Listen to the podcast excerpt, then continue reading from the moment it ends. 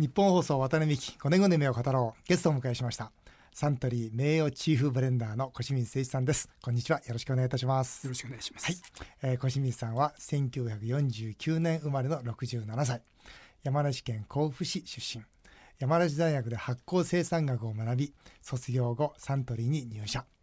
えー、研究センターや貯蔵部門を経て41歳でブレンダー室課長となりその後チーフブレンダーとしてサントリーのウイスキーブレンドの実質責任者を長年務められました。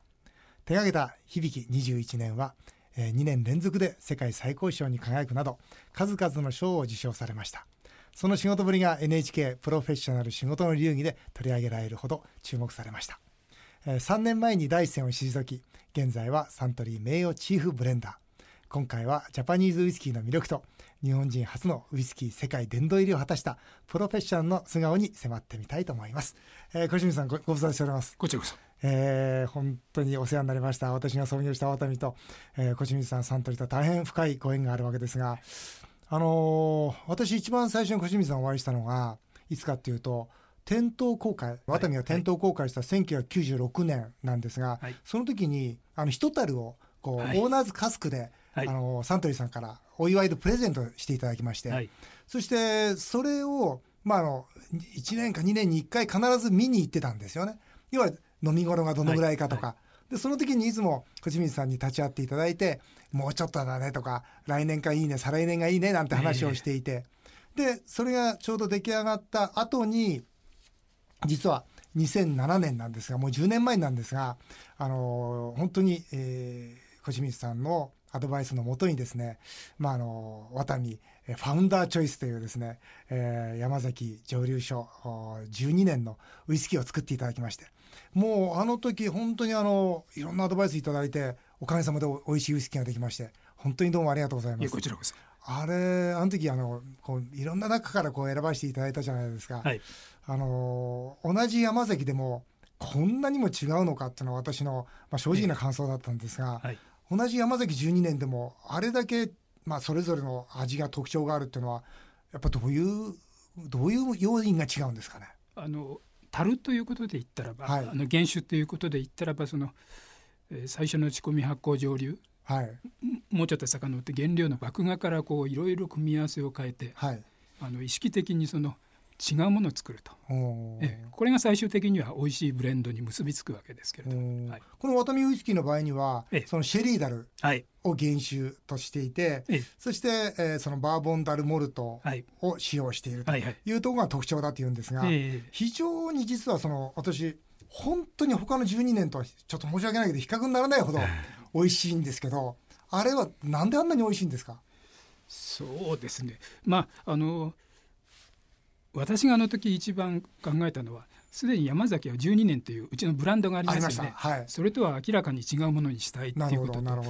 やっぱりあの居酒屋さんなんかでってことは、はい、いろんなものを食べて飲んでとい。う形で飲まれるから、はい、いかにそこにこう抵抗なく会いに行くようなという、はい、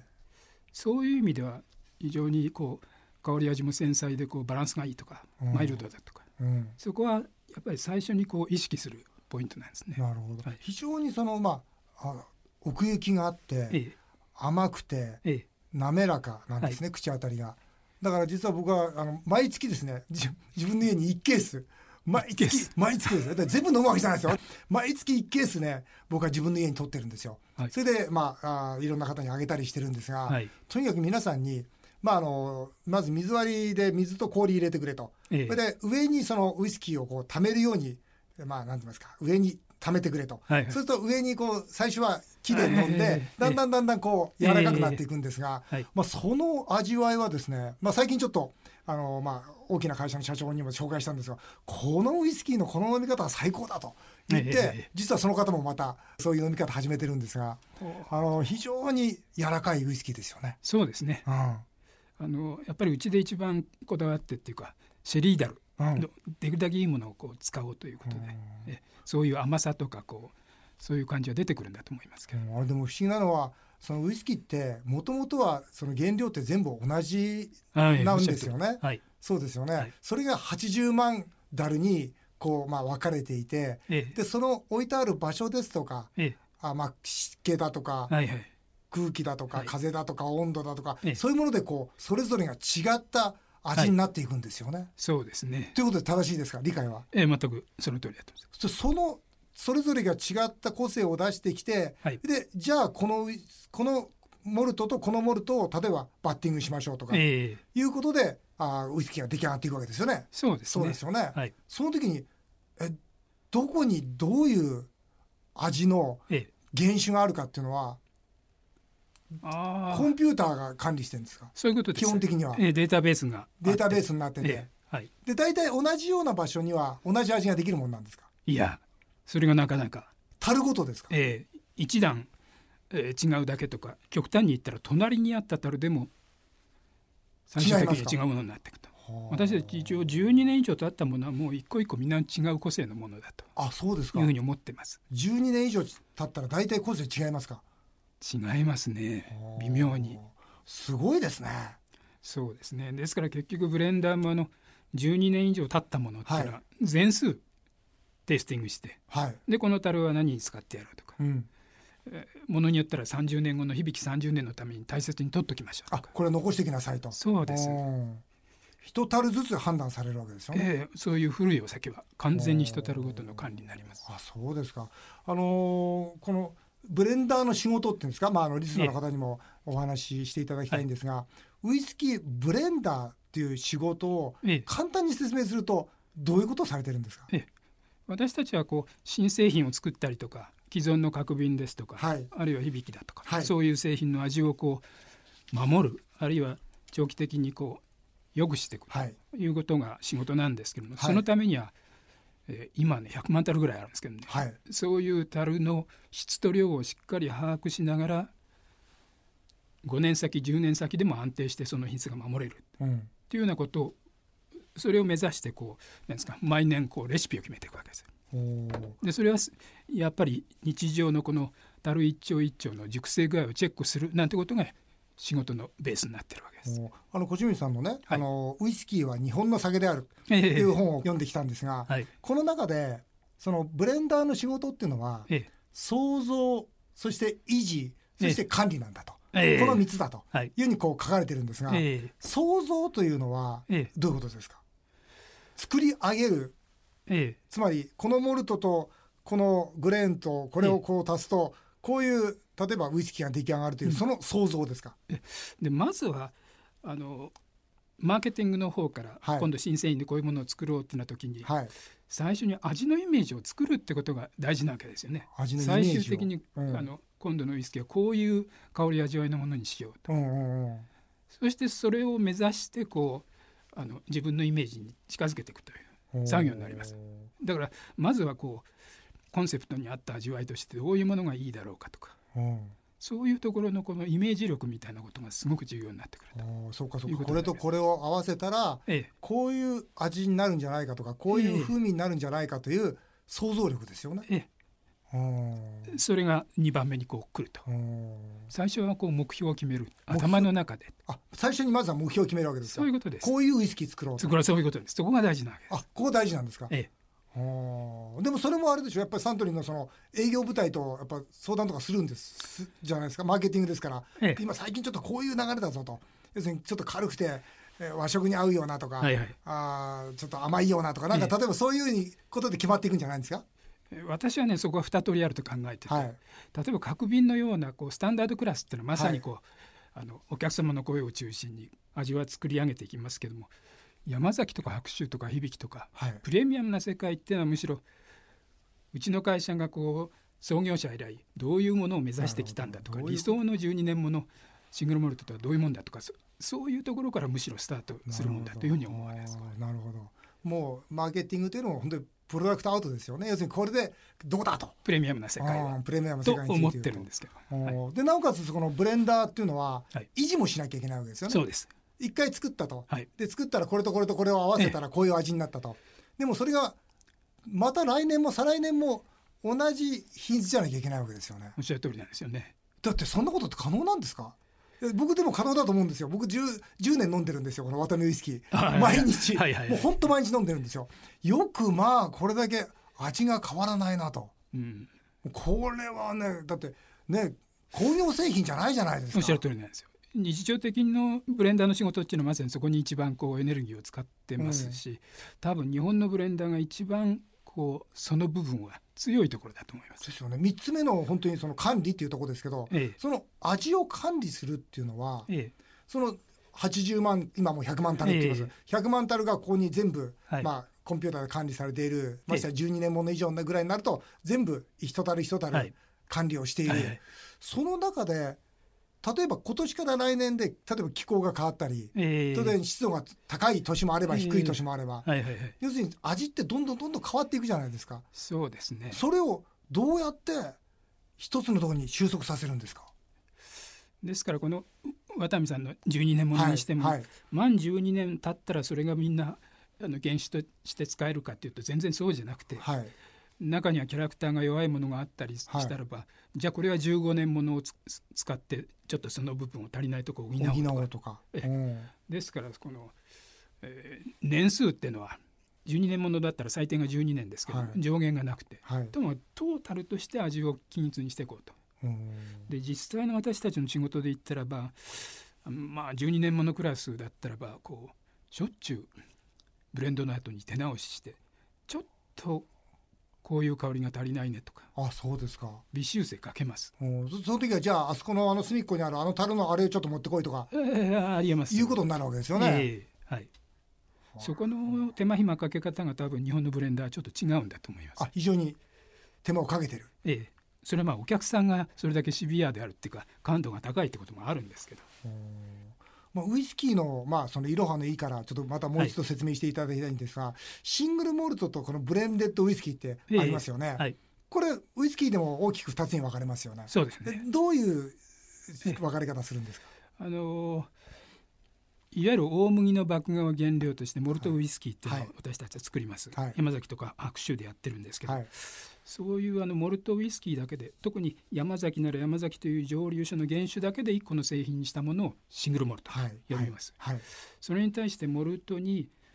トウモロコシとか、はい、他の穀物から作ったウイスキーこれグレーンウイスキーって呼んでるんですけど、それをこう混ぜること。それがブレンデッドウイスキーと。なるほど。そうすると響きなんかはブレンデッドの象徴ですよね。で、まあ、山崎はもちろんシングルモルトというふうになるわけですよね。ですからいろんなものがこう複雑にこう、えー、ブレンドされる分だけ、ブレンデッドウイスキーのが、香り味わいが複雑でバランス感が取れてとか、うん、シングルモルトの方がよりその蒸留所の個性が前に立ってるとか。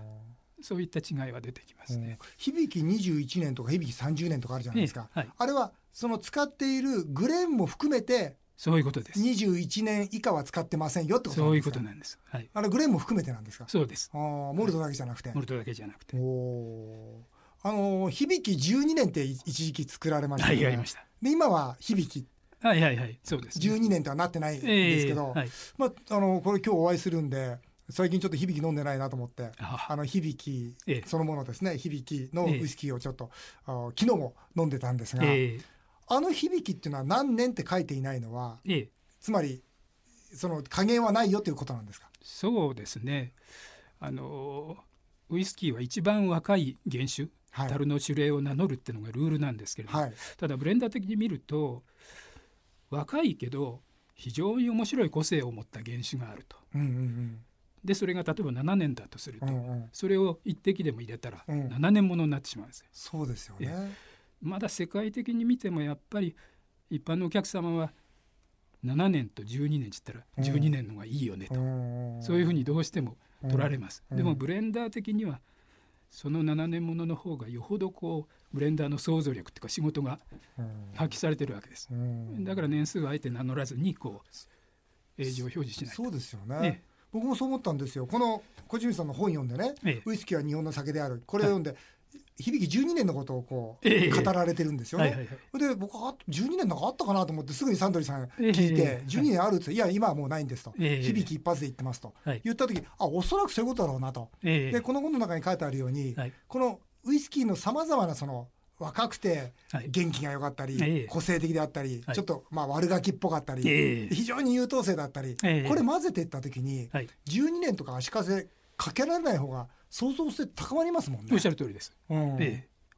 ですからあのエイジがないものは安いんだっていうふうにこうそれが常識になっちゃうとブレンダーとしては非常に辛いというか、ね、そうですよね、